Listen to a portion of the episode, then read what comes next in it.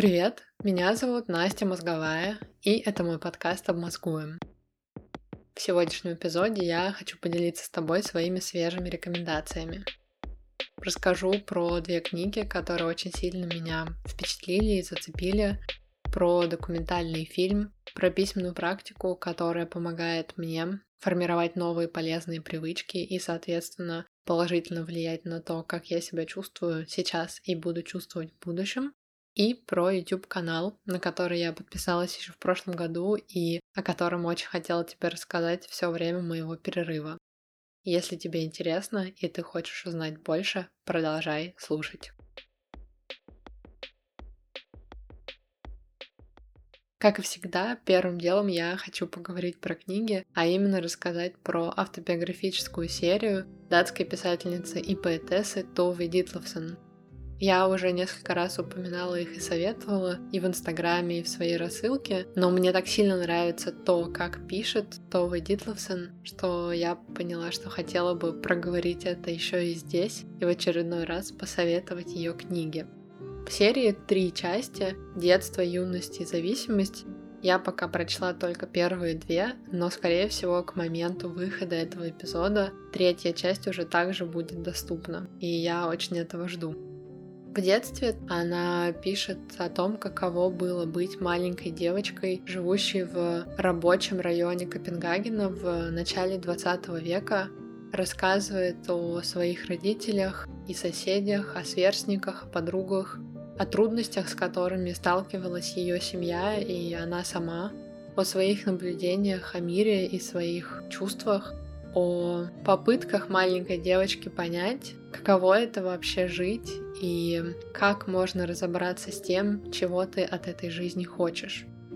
Мне сразу же очень понравилось то, как она пишет, и меня очень сильно впечатляет то, насколько она внимательна и как точно ей удается передавать какие-то нюансы, для которых обычно нам не хватает слов.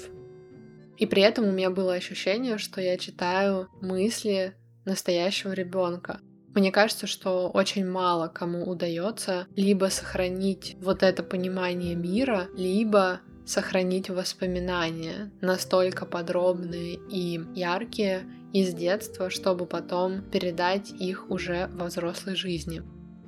Во второй части, то есть в юности, Това рассказывает о периоде своей жизни, когда она наконец-то смогла закончить школу, получить свою первую работу, а позже даже съехать от родителей, о чем она много лет мечтала, начать снимать свою комнату, знакомиться с новыми людьми знакомиться с внешним миром. И опять же, меня очень сильно тронуло, как э, ей удается передавать вот эту вот бурю эмоций, которые проживают большинство молодых людей, когда они одновременно чувствуют в себе желание и готовность сделать что-то экстраординарное и огромное, но при этом вынуждены ограничиваться какими-то максимально повседневными, простыми и совершенно неинтересными для них задачами, которые нужно выполнять ради своего выживания. Это такое трение, которое может не оставлять тебя в покое и вызывать ощущение, наверное, отчаяния, потому что кажется, что так будет всегда. Но эта вторая книга, она показывает, что нет, если продолжать совершать попытки выйти за рамки вот этой посредственной повседневности, если продолжать совершать попытки исследовать, выражать себя и как-то прислушиваться к своим внутренним потребностям, интересам, желаниям, целям, в какой-то момент появятся результаты. И, собственно, книга как раз заканчивается на моменте, когда Това удается воплотить в реальность мечту всей своей жизни, а именно опубликовать свой стих в полноценном журнале. В этот момент книга заканчивается, и, конечно же, очень хочется знать, что будет дальше. К сожалению, насколько я понимаю, дальше будет э, тяжело, потому что третья часть этой серии называется «Зависимость», я читала немного про жизнь Товы Дитловсон и читала о том, что она много лет боролась с алкогольной зависимостью, и, соответственно, я допускаю, что вот как раз именно эта история начнется в третьей части, но надеюсь на то, что будет не только об этом. В любом случае, я обязательно ее прочитаю, потому что первые две книги мне просто невероятно понравились, и я периодически возвращаюсь к цитатам, которые выделила из них, и просто перечитываю их и получаю огромное удовольствие, и каждый раз удивляюсь тому, что бывают люди, которые настолько тонко чувствуют себя и мир вокруг, и при этом еще и способны передавать эти ощущения и делиться ими с другими людьми, например, через тексты. И, конечно, как и всегда, я очень хочу прочитать тебе какое-то количество цитат, которые я для себя выделила. Наше хрупкое счастье, странное и бесконечное, расцветало только если мы оставались наедине, и когда я выросла, оно уже не возвращалось. Разве что иногда случались редкие промельки, которые после маминой смерти стали мне еще дороже, ведь не осталось никого, кто мог бы рассказать ее настоящую историю, то, какой она была на самом деле. Взрослые, ни один из них, не выносят песен в моем сердце и гирлянд слов в моей душе, но знают об их существовании, потому что те по чуть-чуть просачиваются из меня по сокровенному, неизвестному даже мне каналу, который я не могу перекрыть. Я всегда мечтаю встретить необыкновенного человека, который меня услышит и поймет. Я знаю из книг, что такие люди на свете есть, но их не сыскать на улице моего детства. Сейчас меня облезает последняя шелуха обгоревшей кожи, и под этим слоем проглядывает нескладный невозможный взрослый. Будущее чудовищный могущественный колос, который скоро обрушится и раздавит меня. Однажды я запишу все слова, что пронизывают меня, однажды люди прочтут их в книге и поразятся, что девушка тоже может быть поэтом. Я чувствую себя такой счастливой, и длинные грустные строфы тянутся сквозь мое сознание. Они отделяют меня не по моей воле от тех, кто должен быть мне близок. Кажется, мир, с которым я от всего сердца желаю себя связать, состоит исключительно из старых и больных мужчин, и они могут скончаться еще до того, как я стану достаточно взрослой, чтобы меня воспринимали всерьез. Эти стихи, произносит он, ни на что не годятся, но, похоже, однажды ты станешь поэтом. Но больше всего я напугана. Напугана тем, что морской вал из огромного мирового океана может полностью опрокинуть мою маленькую хрупкую лодку. Однажды я записываю что-то непохожее на прежние строки, но разницы мне не уловить. Когда мама начинает злиться из-за поведения других, она временно спасена от чувства глубокой безнадежности. Напечатанное в журнале оно выглядит совсем иначе, чем от руки или на машинке. Исправить его больше нельзя, и оно больше не принадлежит мне одной. Это совершенно потрясающе, но рядом нет ни одного человека, который мог бы разделить со мной это невероятное ощущение. Я чувствую, что должна залиться слезами, но вместо этого наполняюсь темной радостью, имени которой не знаю. Положись на свои силы, иначе никогда ничего не добьешься. Мне кажется, что всем нам важно что-то такое периодически читать для того, чтобы не затвердевать внутри и не превращаться в каких-то таких э, твердых сухарей, которым все по чем и которые при этом не способны либо чувствовать сильные эмоции, либо осознавать их или разделять с кем-то. Кстати, еще один важный момент, который хочется проговорить, было очень интересно читать эти книги, в том числе потому, что в них Товы Дитловсон рассказывает о реальности, в которой существовали среднестатистические датчане в первой половине XX века. Сейчас Дания — одна из самых благополучных стран мира, которая постоянно находится в топе всевозможных рейтингов, и ее ставят в пример как место, где людям действительно хорошо живется.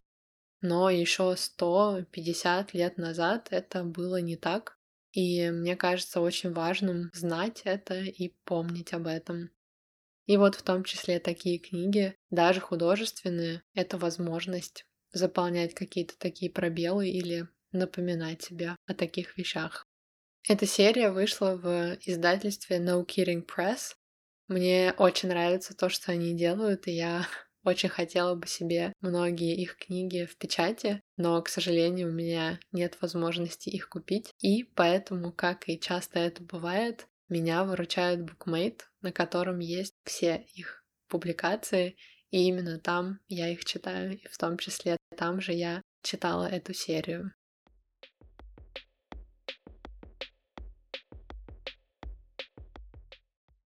Вторая сегодняшняя рекомендация — это YouTube-канал американца Натаниэля Дрю. Я узнала про него, кажется, осенью. Все это время очень сильно расстраивалась из-за того, что не могла тебе о нем рассказать, и тщательно берегла эту рекомендацию именно для подкаста. Было несколько моментов, когда мне хотелось поговорить про Натаниэля, например, в рассылке, но я буквально останавливала себя и говорила себе, что нет, я сделаю это в подкасте. И вот, наконец-то, я делаю именно это и рассказываю тебе про Натаниэля и его канал. Если как-то очень сильно обобщать, он э, снимает видео, в которых говорит про саморазвитие в самых разных его проявлениях. У него есть видео о том, как он изучил несколько иностранных языков, как он э, планирует свое время и распределяет нагрузку, о том, как э, на него и его состояние влияет медитация, письменные практики, холодный душ и какие-то другие привычки, которые так или иначе появляются в любых материалах о саморазвитии. При этом каждую из этих тем он затрагивает очень осторожно, осознанно, обдуманно. В каждом видео есть отсылки к книгам, исследованиям, философам, к событиям в истории или культуре. Все это создает лично для меня такую атмосферу спокойствия и доверия, и поэтому мне нравится смотреть на Таниэля, и мне хочется продолжать это делать. Некоторые его видео дают конкретные ответы на вопросы и советы, и, соответственно, можно что-то для себя из них почерпнуть и попробовать, а другие скорее являются размышлениями и, соответственно, подталкивают меня к тому, чтобы подумать на ту или иную тему еще больше, или, например, посмотреть на нее с неожиданной лично для меня или недоступной для меня ранее стороны. Мне очень нравится и тот, и другой формат. И мне кажется, что это вот как раз то, что мне очень сильно нужно, и то, что я всегда ищу в тех материалах, которые потом смотрю, читаю или слушаю. Видео Натаниэля нравится мне не только своей информативностью и вот этой вот пользой, но еще и своей кинематографичностью.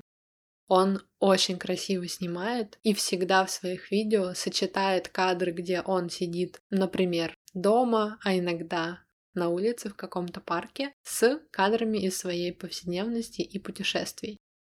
Изначально он из Америки, но последние несколько лет очень активно путешествует и периодически живет в разных странах. Насколько я знаю, какое-то количество месяцев он жил в Мексике и Италии, а последний год он живет во Франции.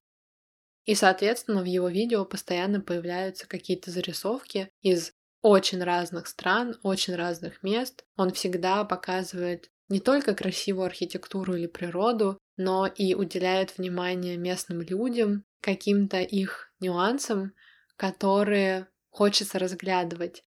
И это доставляет мне отдельное удовольствие. В целом для меня очень важно то, чем именно я наполняю свое информационное пространство. И, как по мне, Натаниэль и его канал — это очень хороший пример того, что, как мне кажется, привносит в мое информационное пространство и в мою жизнь очень много хорошего. Потому что, когда ты подписываешься на такой канал, когда начинаешь смотреть такого человека, ты получаешь не только отдельное видео на конкретную тему, ты как будто бы открываешь дверь, где тебя ждут новые источники информации, новые люди, новые книги, новые идеи, и, соответственно, потом все это выстраивается в какую-то цепочку, которая формирует, например, твое понимание определенной ситуации или решение какой-то проблемы, которая тебя беспокоила, или просто добавляет дополнительный пазл в твои знания и твое мировоззрение. Кстати, у Натаниэля есть целых два курса на Skillshare. Я просмотрела оба из них из любопытства. Мне хотелось посмотреть, что они себя представляют, что там происходит, какой информацией он там делится и как, как именно он ее преподносит и, например, какие задания дает, потому что так или иначе это онлайн-курсы, пусть и больше в сфере лайфстайла, что, наверное, само по себе довольно странно, потому что кажется, что то, как мы живем, это не то, чему нужно учиться, а с другой стороны, мы так или иначе каждый день учимся жить, тогда кажется, что не так уж это и странно. Ну ладно. При этом эти курсы — это на самом деле просто серия видео, каждая из них длится по 5-8 минут, и вместе на курс уходит час или чуть больше. Соответственно, это такая максимально доступная и простая, комфортная история. Первый курс был о том, как развивать свою креативность, а второй о том, как документировать свою жизнь для того, чтобы проживать свою жизнь более осознанно. Первый курс мне очень понравился и показался прям классным. С одной стороны, для людей, которые уже что-то создают или хотят создавать, а с другой — для людей, которые считают себя некреативными, но при этом хотели бы сделать свою жизнь какой-то чуть более интересной для самих себя. Хотя он там не говорит ничего экстраординарно нового, но при этом я помню, что как-то я с удовольствием посмотрела эти видео, сделала для себя какие-то заметки, подумала о том, что хотела бы попробовать. И на основе вот этого впечатления позже я вернулась к второму курсу, но он, к сожалению, меня совершенно разочаровал.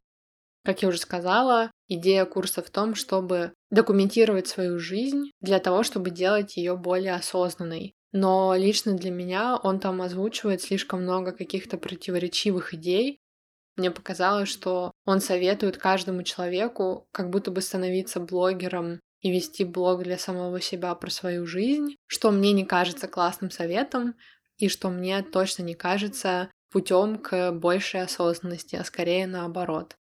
И в целом я считаю, что каждому человеку не нужен блог. Конечно, у каждого человека должна быть такая возможность самовыражаться, но когда ты можешь что-то сделать, это не значит, по крайней мере, для меня, что ты должен это делать. Вот, так что тоже такой интересный момент, который, кстати, меня порадовал, потому что я, наверное, всегда немного переживаю, когда я нахожу человека, который мне очень нравится и интересен, и когда я понимаю, что мне у этого человека нравится вообще все. Я начинаю думать о том, не упускаю ли я что-то важное. А вот в этой ситуации как раз у меня была возможность увидеть, что да, мне очень интересен этот человек, мне очень нравится его канал, и мне понравился один его курс, но второй его курс показался мне совершенно бестолковым и даже во многом вредным, и я смогла это увидеть, несмотря на уже довольно сильную симпатию. Для меня такие моменты очень важны, при этом на его канале можно найти видео на, как мне кажется, наиболее актуальные сейчас темы, и, соответственно, я думаю, что практически каждый человек сможет там найти для себя что-то интересное и полезное. Может быть, так будет и с тобой. Я оставлю несколько видео в описании к эпизоду этого подкаста, которые мне особо нравятся, чтобы у тебя была возможность, если ты захочешь, познакомиться с Натаниэлем и с тем, что он делает. Если ты хочешь не только слушать меня, но и читать, заглядывай ко мне в блог и на Patreon. На Патреоне я каждую неделю публикую закрытые посты со своими мыслями, рекомендациями, музыкальными плейлистами и какими-то дополнительными штуками, которыми мне хочется делиться.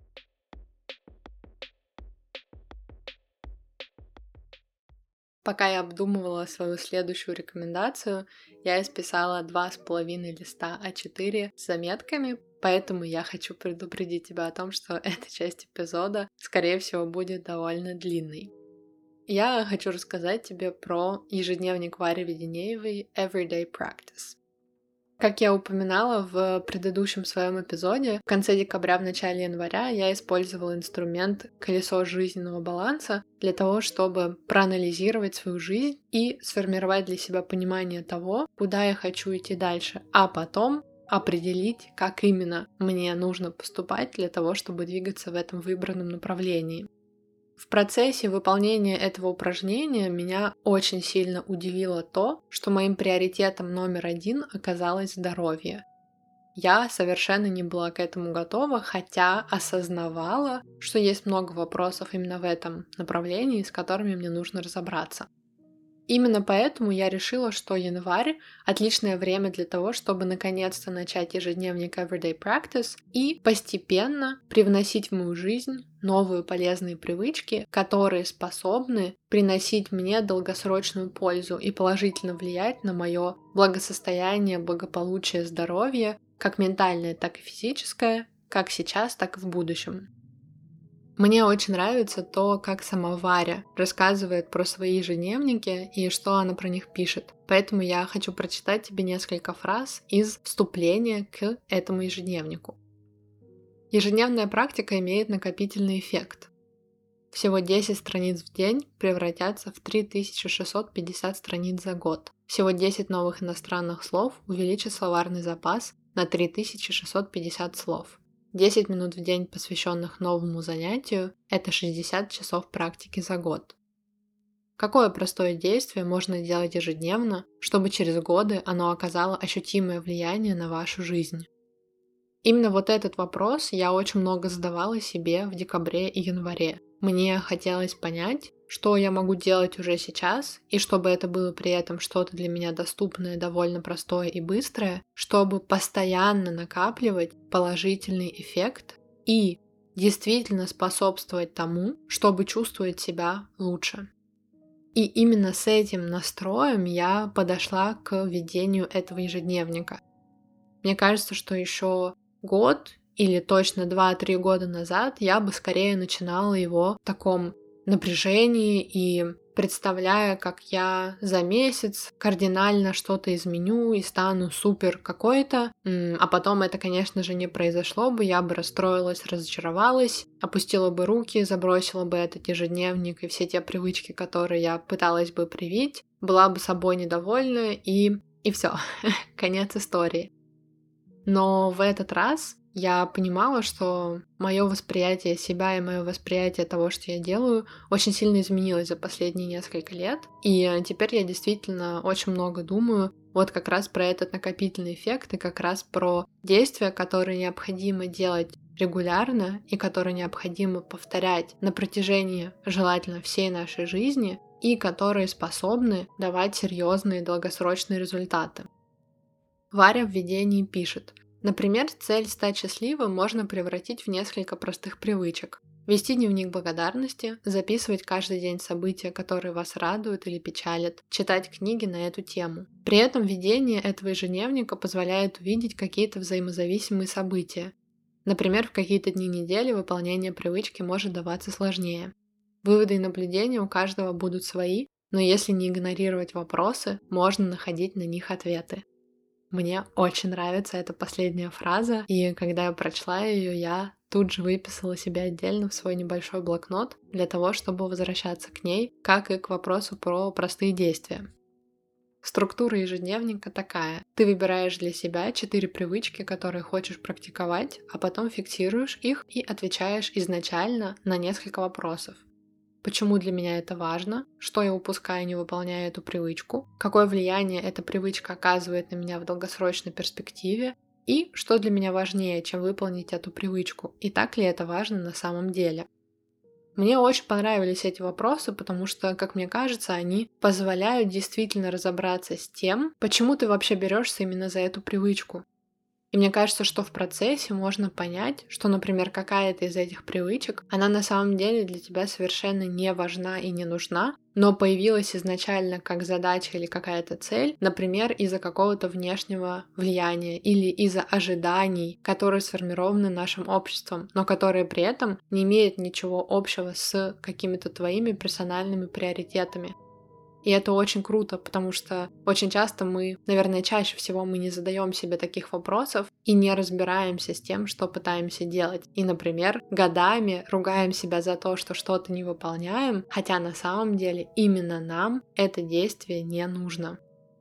И потом для каждого дня есть отдельная страница, на которой, кстати, очень удобно можно фиксировать время, когда ты ложишься спать и встаешь, свое качество сна, настроение и уровень активности. Кроме этого, ты отмечаешь, удалось ли тебе выполнить эту привычку или нет, а после отвечаешь на вопрос, что помогло или помешало выполнить эту привычку и какие дела оказались важнее, чем привычка. Опять-таки, мне очень понравилась именно эта структура, потому что когда я определила для себя приоритет здоровья, я также смогла сделать это на основе понимания того, что мои проблемы со сном негативно влияют вообще на все. Если я долго плохо сплю, у меня плохое настроение, мне сложнее общаться с другими людьми, мне сложнее дается работа, мне не хватает энергии и какое-то просто настроение, готовности для того, чтобы, например, заниматься физической активностью все взаимосвязано. И, соответственно, в какие-то дни, когда я вела свой ежедневник и фиксировала ситуацию со сном, мне тут же было очень просто провести параллель, потому что, например, я видела, что этой ночью я спала четыре с половиной часа вместо семи или восьми, и, соответственно, совершенно неудивительно, что не справилась, например, ни с одной из своих привычек. И я думаю, что вот это вот понимание и умение связывать одно с другим очень важно, и опять же, очень редко у нас есть. По крайней мере, если говорить просто про себя, у меня этого нет, и очень часто я упускаю причину того, почему у меня что-то не получилось, хотя часто это вот что-то такое глобальное, как сон. Наверное, есть смысл в том, чтобы немного рассказать тебе о том, какие четыре привычки я выбрал для себя для этого первого месяца использования ежедневника и постараюсь коротко проговорить, почему я выбрала именно эти привычки. Первое — это ведение утренних страниц. Возможно, ты знаешь Джулию Кэмерон и ее книгу «Путь художника», в которой она как раз впервые описала практику утренних страниц, а после этого еще десятилетиями популяризировала эту практику и многие другие, которые она преподавала своим студентам для того, чтобы повышать креативность. Я читала эту книгу много лет назад, мне кажется, даже пару раз, и несколько раз пыталась вести утренние страницы, но каждый раз очень быстро забрасывала, несмотря на то, что я при этом с детства веду дневники, и, соответственно, мне понятен этот формат, у меня есть привычка фиксировать вот так свои размышления, делать это от руки и так далее, но мне всегда очень сильно мешало то, что в утренних страницах это нужно делать обязательно с утра, то есть нужно время, нужно исписывать целых три страницы каждый день, то есть какое-то количество ограничений, которые мне не хотелось выполнять. Но почему-то еще в декабре я подумала, что, кажется, я к этому готова и хотела бы попробовать, и так у меня появились утренние страницы в этом моем списке привычек. Для меня это возможность практиковать осознанность, больше уделять времени и внимания своим мыслям и переживаниям и так или иначе способствовать своей креативности. Опять же, в моих приоритетах на год была работа и развитие моих личных проектов, как, например, этот подкаст. Как раз утренние страницы позволяют мне, с одной стороны, наводить немного порядок в своей голове, а с другой — вспоминать какие-то идеи, которые в этой моей голове уже появились, но потом там затерялись. И я уже несколько раз наблюдала такие ситуации, когда я просто сижу в 6 утра и записываю какой-то поток мыслей, совершенно бессвязный и бестолковый, но в этом и важная суть утренних страниц, что это не должен быть какой-то великий текст, это должно быть именно освобождение головы, Потом в процессе я вдруг вспоминаю какую-то микроидею, и так как я уже сосредоточена и в потоке, мне удается тут же зафиксировать эту идею и, может быть, даже как-то ее развить. Судя по всему, я наконец-то была готова к ведению утренних страниц, поэтому это единственная привычка из четырех, которую я решила не переносить с собой в следующий месяц, но об этом чуть позже. Вторая привычка, которую я хотела практиковать в январе, была планка. Почему? Потому что я вижу необходимость и желание укреплять все свое тело. С одной стороны, для того, чтобы помогать себе чувствовать себя лучше. Например, у меня довольно часто болит спина или шея. Я, как и очень многие люди сейчас, большую часть своего дня провожу за столом и за компьютером. И даже несмотря на то, что у меня есть регулярная практика йоги, я все равно понимаю, что есть какие-то точечные вопросы, которым мне нужно уделять больше внимания. А если почитать книги и исследования про физическую активность и разные упражнения, планка считается одним из наиболее оптимальных упражнений, в котором работает чуть ли не все группы мышц и на которую при этом не нужно много времени. Это мне нравится. Так она появилась в моем списке. И цель была в том, чтобы каждый день стоять в планке и при этом постоянно наращивать время, которое я провожу, собственно, выполняя это упражнение. Третьей привычкой в этом моем списке была медитация несколько раз в день. Я допускаю, что очень многие сейчас вздрогнули и подумали, о, нет, я не медитирую вообще, а сейчас мне кто-то будет рассказывать про медитацию несколько раз в день, какой кошмар. Выключу этот чудовищный подкаст и пойду поживу своей нормальной жизнью. Но подожди, пожалуйста, не уходи. Сейчас я тебе расскажу, как я к этому пришла и почему я вижу в этом для себя смысл. Я очень неспокойный человек, который испытывает постоянно какую-то такую довольно интенсивную бурю эмоций. По правде говоря, мне приходится каждый день прикладывать довольно большое количество усилий для того, чтобы справляться со всем этим. В разных своих эпизодах и текстах я как-то пытаюсь донести мысль о том, что мне довольно тяжело с собой. И каждый день я просыпаюсь и чувствую, что есть какой-то груз во мне, с которым мне нужно справляться. Именно поэтому я постоянно что-то смотрю, слушаю, читаю и пробую. Я действительно очень стараюсь разобраться с тем, что со мной происходит и как именно я могу себе помогать. Я пришла изначально к медитации лет пять назад, уже, наверное, чуть больше, как раз из-за своих хронических проблем со сном, и она действительно мне в этом помогает, но, к сожалению, не всегда. А потом стало понятно, что, конечно же, медитация может мне помочь не только вечером, когда мне нужно успокоиться и уснуть, но и в течение дня. Для того, чтобы, например, сосредоточиться и лучше справляться с работой, или делать более правильный выбор, когда происходит что-то для меня тяжелое. Расскажу тебе простой пример. Когда мне нужно сделать то, что я не хочу делать, например, позвонить бухгалтеру или в банк, я начинаю очень сильно нервничать и думаю, нужно срочно съесть какую-нибудь шоколадку или нужно зайти в Инстаграм. Я испытываю внутреннее напряжение, которое постоянно нарастает. Я не хочу не звонить в банк, не испытывать это напряжение. И мой мозг тут же ищет наиболее простой способ расслабиться и, и получить удовольствие шоколадка или Инстаграм — это такой вариант. Но суть в том, что ни то, ни другое не поможет мне ни по-настоящему справиться с этими эмоциями, ни справиться с задачей в виде звонка бухгалтеру или в банк. Я очень много раз оказывалась в этих ситуациях, и одно дело, когда ты еще этого не понимаешь, а другое, когда ты уже практикуешь осознанность достаточно для того, чтобы начать их замечать и понимать, что вообще происходит. Но опять же, просто понимать недостаточно, потом еще нужно разобраться с тем, что со всем этим делать, и дать себе достаточное количество времени и инструментов для того, чтобы это у тебя начало получаться. Так, собственно говоря, я пришла вот к этой задаче в виде медитации несколько раз в день. Я думала о том, что мне нужно помогать себе собирать себя и настраиваться на работу и справляться с какими-то сложными моментами. Поэтому я придумала, что могла бы медитировать 3-5 минут в начале рабочего дня и после обеденного перерыва. И оставить свою вечернюю медитацию, которая вот как раз должна помогать мне прощаться с днем, успокаиваться и засыпать, а потом спать крепко и долго. Я уже упомянула, что утренние страницы давались мне так легко, что я перестала фиксировать их после того, как первый месяц ведения ежедневника закончился. И точно так же могу тебе сказать, что вот эта история с медитацией несколько раз в день давалась мне сложнее всего. У меня там наибольшее количество пропусков. И поэтому я первым делом перенесла ее с собой в следующий месяц и более того написала в первое окошко, то есть это главная привычка, которую я хочу практиковать в феврале. Это то, чему я сейчас уделяю больше внимания и то, над чем я работаю более активно.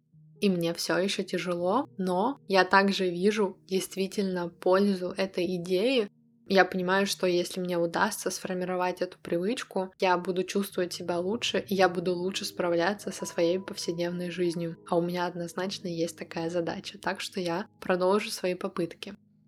И, наконец, четвертая привычка, которую я практиковала в январе и фиксировала в этом ежедневнике, это отказ от сахара. Сразу же очень важный дисклеймер. У меня нет ни желания, ни цели полностью отказаться от рафинированного или переработанного белого сахара, но у меня однозначно есть желание и цель максимально его ограничивать. Почему? Потому что большое количество современных исследований смогло показать и доказать огромный вред, который сахар наносит нашему организму например, тому, как функционирует наш мозг, наша сердечно-сосудистая система, наше пищеварение и огромное количество других органов и процессов. Я сегодня уже довольно много раз сказала слово здоровье и благосостояние, и я действительно очень много сейчас думаю про то, как мне быть, чтобы чувствовать себя хорошо, как ментально, так и физически, здесь и сейчас и в будущем. После того, как умер мой дедушка, я думала об этом особо активно. Это совершенно такая естественная реакция, которая, я думаю, часто бывает у людей, которые либо столкнулись с серьезной болезнью близкого человека или со смертью. Потому что это напоминает тебе о том, что мы не вечны, и мы, например, не можем на 100% повлиять на то, сколько мы проживем и когда именно мы умрем, но при этом мы однозначно можем влиять на свое здоровье и на качество своей жизни. Я думаю, что и этот опыт, и эти мои размышления привели меня к готовности начать более тщательно относиться к своему питанию, хотя я уже это делала, но однозначно в прошлом году я вышла на какой-то для себя новый уровень и начала тщательно фиксировать то, как я ем, и в том числе то, как часто я употребляю сахар. Мне понравилось то, как быстро и удобно я могла фиксировать это в этом ежедневнике, и мне понравилась возможность наблюдать за тем, когда именно в итоге я не справлялась с этой своей целью и почему это происходило. Часто мы думаем одно, а на самом деле оказывается что-то другое. Вот этот месяц ведения ежедневника показал мне, что я гораздо лучше справляюсь с выходными, которые раньше были для меня такой критичной точкой в плане вредных привычек, но продолжаю быть неспособной справляться с особо трудными днями. Например, если я очень плохо себя чувствую, ментально или физически, мой coping mechanism — это пойти и съесть круассан, пирожное, шоколадку. И более того, в этот момент у меня есть внутреннее ощущение полного оправдания, а точнее не оправдания, а объяснения. Я думаю, что это заслуженно, это необходимо, это хорошо, а потом иду и делаю это. Именно ежедневник как бы вынудил меня в очередной раз внимательно посмотреть на это и увидеть, что в те дни, когда я чувствовала себя именно так, когда я была в этом состоянии, я поступала вот таким образом. И, соответственно, хотя, опять же, это то, что я понимала до этого, но я в очередной раз увидела, что вот эта история с um, coping mechanisms и с um, эмоциональными отношениями с едой и использованием еды как инструментом для того, чтобы справляться с трудными эмоциями, это то, с чем мне еще нужно работать. Перед тем, как перейти к своей финальной сегодняшней рекомендации, хочу еще проговорить такой момент. К счастью, этот ежедневник и вся эта история с полезными привычками, которые при этом даются довольно непросто, совсем на меня не давила, хотя очень сильно давила бы в прошлом. Я уже проговорила, что всего несколько лет назад мое восприятие каких-то полезных привычек или потенциальных привычек было совершенно другим. Я находилась в каком-то другом внутреннем состоянии, мое мировоззрение было другое, мои ожидания и какие-то цели, намерения были другими. Но сейчас, когда я пришла вот к этой идее с ежедневником, к идее более организованного прививания новых привычек и попыток жить более дисциплинированно и более осознанно в плане того, что и как я делаю, все это было сделано с пониманием того, почему я хочу это делать и зачем мне это нужно. И именно вот это понимание, почему и зачем, помогало мне продолжать выполнять запланированное на ежедневной основе. Важно то, что у меня не было плюсов каждый день. Были дни, когда я не справлялась с какими-то из этих привычек.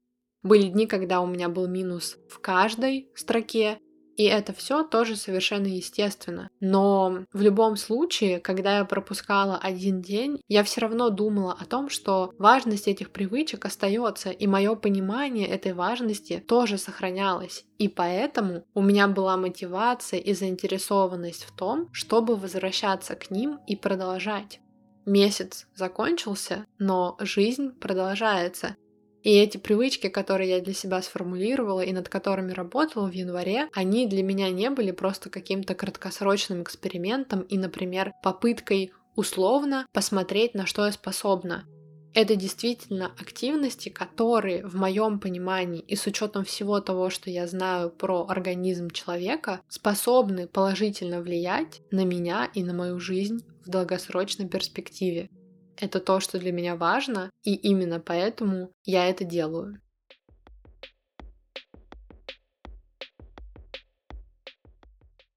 И моя последняя на сегодня рекомендация — это документальный фильм The Minimalists Less Is Now. Мне кажется, что одним из первых фильмов, которые я вообще когда-либо посмотрела на Netflix, был как раз э, первый фильм про Джошуа и Райана, про их знакомство с минимализмом и то, как он поменял их жизнь и стал, собственно, делом всей их жизни.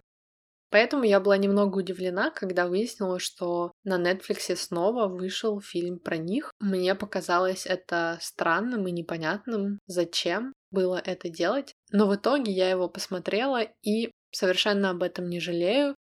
Более того, я думаю, что его стоит посмотреть и тем, кто видел первый фильм, и тем, кто его не видел, потому что в нем Кроме истории Джошуа и Райана, которая, опять же, уже была мне знакома, есть классные интервью с экспертами из разных индустрий и интервью с людьми, обычными людьми, которых никто не знает, но которые были готовы поделиться своим опытом и рассказать о том, как они познакомились с минимализмом, почему, что он им дал и как изменилась их жизнь после того, как они начали имплементировать подходы минимализма на ежедневной основе.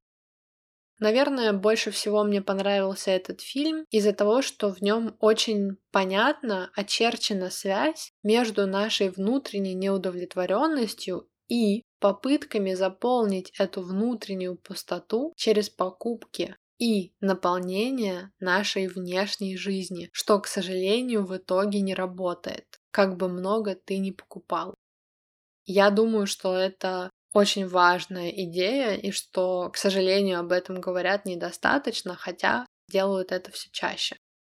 В прошлом году я начала фиксировать для себя идеи из материалов, которые очень сильно меня впечатлили, для того, чтобы возвращаться к ним. У меня есть э, файл, который называется Resources and Ideas, и в этом году я это продолжила, создала новый файл для этого Нового года, и в том числе, пока смотрела этот документальный фильм, вела такой небольшой для себя конспект, фиксировала мысли, которые показались мне особо ценными, к которым я хотела бы вернуться. И мне это очень пригодилось, потому что сейчас я хотела бы прочитать некоторые из них и поделиться ими с тобой. How might your life be better with less? We often confuse simple with easy, but it's actually the opposite. Living a simple life takes a lot of work. It takes a lot of work to be intentional. Minimalism is the intentional way of using the resources that you have. There is a bombardment of messages that we are not enough. Ways of being enough are being a part of a community, having a purpose, having an identity besides the brand on you. We've lost these other ways of being enough, so we misplace our desire for belonging and satisfaction by buying more stuff. Make sure that you understand that what other people push is not always what you need. The reason we are so depressed and so empty when we have so much is that if you get more of the wrong thing, it becomes less. There are deeper things that fulfill us meaning, progress, intimacy. We're binging on all the wrong things and we're dying of hunger for the things that really matter. You have to step back and come up with your own ideas about what will make you happy. You have to figure out not just how to do something, but also why do something. The more action you take, the more you want to take action. What is truly important in my life? Who's the person I want to become? How will I define my own success? If we do not answer these questions carefully and rigorously, our closets will keep on getting filled with new stuff. As I changed my life, I was focused on community, not consumerism, giving, not taking, people, not stuff. Why hold on to what you used to do and who you used to be and lose who you want to become? We have to constantly refocus ourselves. Let go and imagine a life with more. More time, more meaningful relationships, more growth, more contribution and contentment. A life of passion, unencumbered by the trappings of the chaotic world around you. What you're imagining is an intentional life, not a perfect life, not even an easy life, but a simple one. And to get there, you might have to let go of some stuff that's in the way. В конце фильма Джош и Райан предлагают провести эксперимент и каждый день избавляться от вещей в своем доме, которые больше тебе не нужны. Они также предлагают постоянно наращивать количество вещей, от которых ты избавляешься, то есть от одной вещи в первый день и от 30 в последний. Мне это кажется очень сложным и очень страшным, но во время просмотра фильма эта идея также казалась какой-то очень привлекательной и интересной. Пока никаких обещаний и гарантий, может быть, чуть позже решусь на это. А может быть, решишься ты. Если вдруг да, пожалуйста, расскажи мне об этом.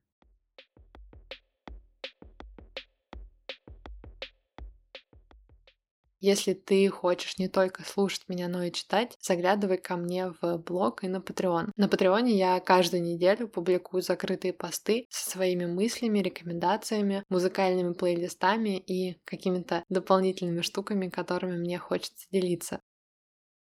И если тебе понравился этот эпизод, и ты хочешь меня поддержать, пожалуйста, оставь отзыв о подкасте в приложении подкаста от Apple. Это поможет другим людям узнать о его существовании и лучше понять, почему им тоже стоит его послушать. Это действительно очень мне помогает в развитии проекта. Хорошего тебе дня. Береги себя.